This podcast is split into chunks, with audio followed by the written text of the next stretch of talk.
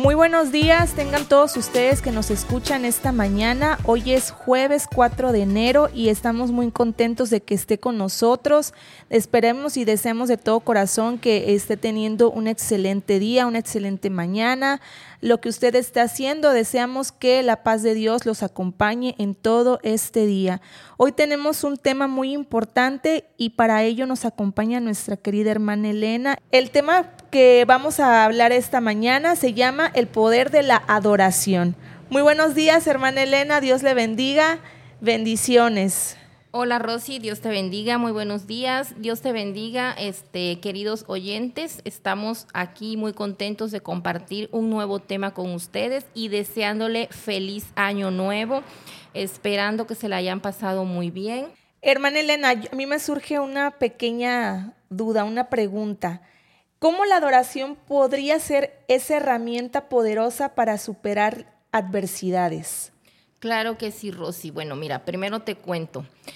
Eh, yo desde niña me gustó mucho cantar, me gustaba cantar, obviamente no era yo cristiana, cantaba canciones del mundo y eh, cuando llego yo a Cristo, la primera vez que llego a la iglesia, hace 10 años aproximadamente, a mí lo que me impactó fue una alabanza. Eh, ahí fue donde yo te puedo decir que conocí el amor, sí, el amor de Dios. En la presencia de Dios experimenté un deleite que jamás había sentido. El Señor hizo en mí el hábito de conectarme eh, con Él por medio de la adoración. La primera vez eh, yo sentí su presencia, sentí su abrazo. Realmente yo me acuerdo que me quebranté con esa alabanza y fue ahí donde yo le empecé a adorar. Hebreos 13 nos dice, así que ofrezcamos continuamente a Dios por medio de Jesucristo un sacrificio de alabanza, es decir, el fruto de los labios que confiesan su nombre. La alabanza es la demostración de nuestra admiración, amor y afecto a Dios, pero la adoración es algo más profundo, es postrarse de corazón, es responder lo que es Dios con lo que somos y también con lo que tenemos Adorar a Dios es sentir, es vivir y sobre todo creer que le estás adorando a Él, que Él está ahí contigo, sosteniéndote y fortaleciéndote. La adoración va de la mano con la palabra de Dios y con la oración. Es parte fundamental de ello, porque las alabanzas mencionan mucha palabra, pero eh, la adoración es algo más profundo, Rosy. Es realmente vivir lo que estás haciendo no es solo un momento de música, es adorar con tus acciones. Es ser un adorador también es ser compasivo, es ser misericordioso y ser obediente a la palabra de Dios. Un ejemplo lo podemos ver muy claro en el libro de Génesis 22.5. Dice, entonces dijo Abraham a sus siervos, esperad aquí con el asno y yo y el muchacho iremos hasta allí y adoraremos y volveremos a vosotros. Este es un gran ejemplo de obediencia, Rosy, porque Abraham dice la palabra que iba a entregar a su propio hijo en sacrificio porque así se lo había pedido Jehová. Y otro ejemplo también lo podemos ver en Miqueas capítulo 6, verso del 6 al 8.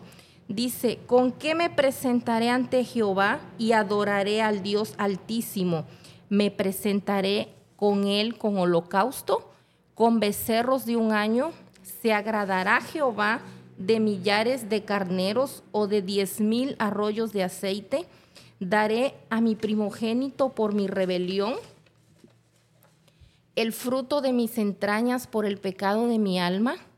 Dice, oh hombre, Él te ha declarado lo que es bueno y qué pide Jehová de ti, solamente hacer justicia y amar misericordia y humillarte ante tu Dios Dios no nos pide nada, Rosy, solo su palabra dice que hacer justicia, que amar, que ser misericordiosos y que nos humillemos ante Él. Esto es adorarle. Y por medio de esta oración, Él nos responde con su paz y su consuelo. Él nos da la seguridad que está con nosotros. Obviamente ahí nos da la respuesta cómo podemos vencer esas adversidades, ¿verdad? Por medio de la adoración recibimos esa paz, ese consuelo y esa seguridad. Cómo la adoración ha sido clave en mi vida, en mi proceso, cómo me ha ayudado a conectarme y a levantarme con Dios.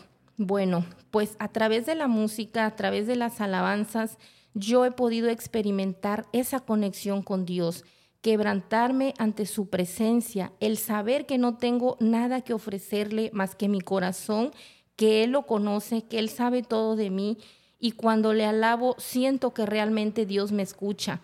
Puedo sentir lo que canto, puedo experimentar esa paz. Fíjate que me impacta mucho una alabanza que se llama Tus cuerdas de amor. Cada palabra toca mi corazón y me hace sentir que Él responde a mi oración. Esta alabanza dice, es tu amor que me sostiene, dice, el que me levanta, el que da paz, me da seguridad de lo que vendrá. Tú tienes el control. Simplemente confío que Dios tiene el control de mi vida y de cada situación. Esa es mi experiencia con la alabanza y la adoración.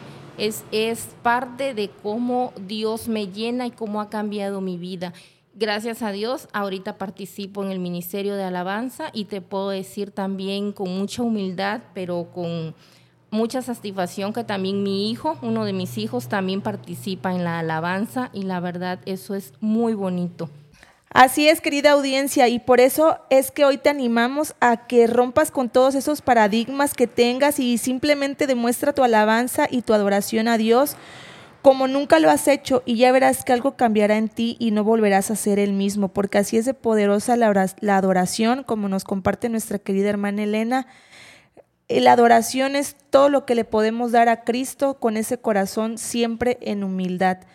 ¿Algo más que nos quiera compartir, querida hermana Elena? Amén. Pues ya para despedirnos, nada más recordarle la palabra que dijo el Señor Jesucristo a la mujer samaritana, que el Padre busca verdaderos adoradores que le adoren. Al fin de cuentas, Él nos creó, Él nos dio vida para eso, para que le adoremos y nos salvó para que lo hiciéramos en espíritu y en verdad, o sea, sinceramente, de todo nuestro corazón.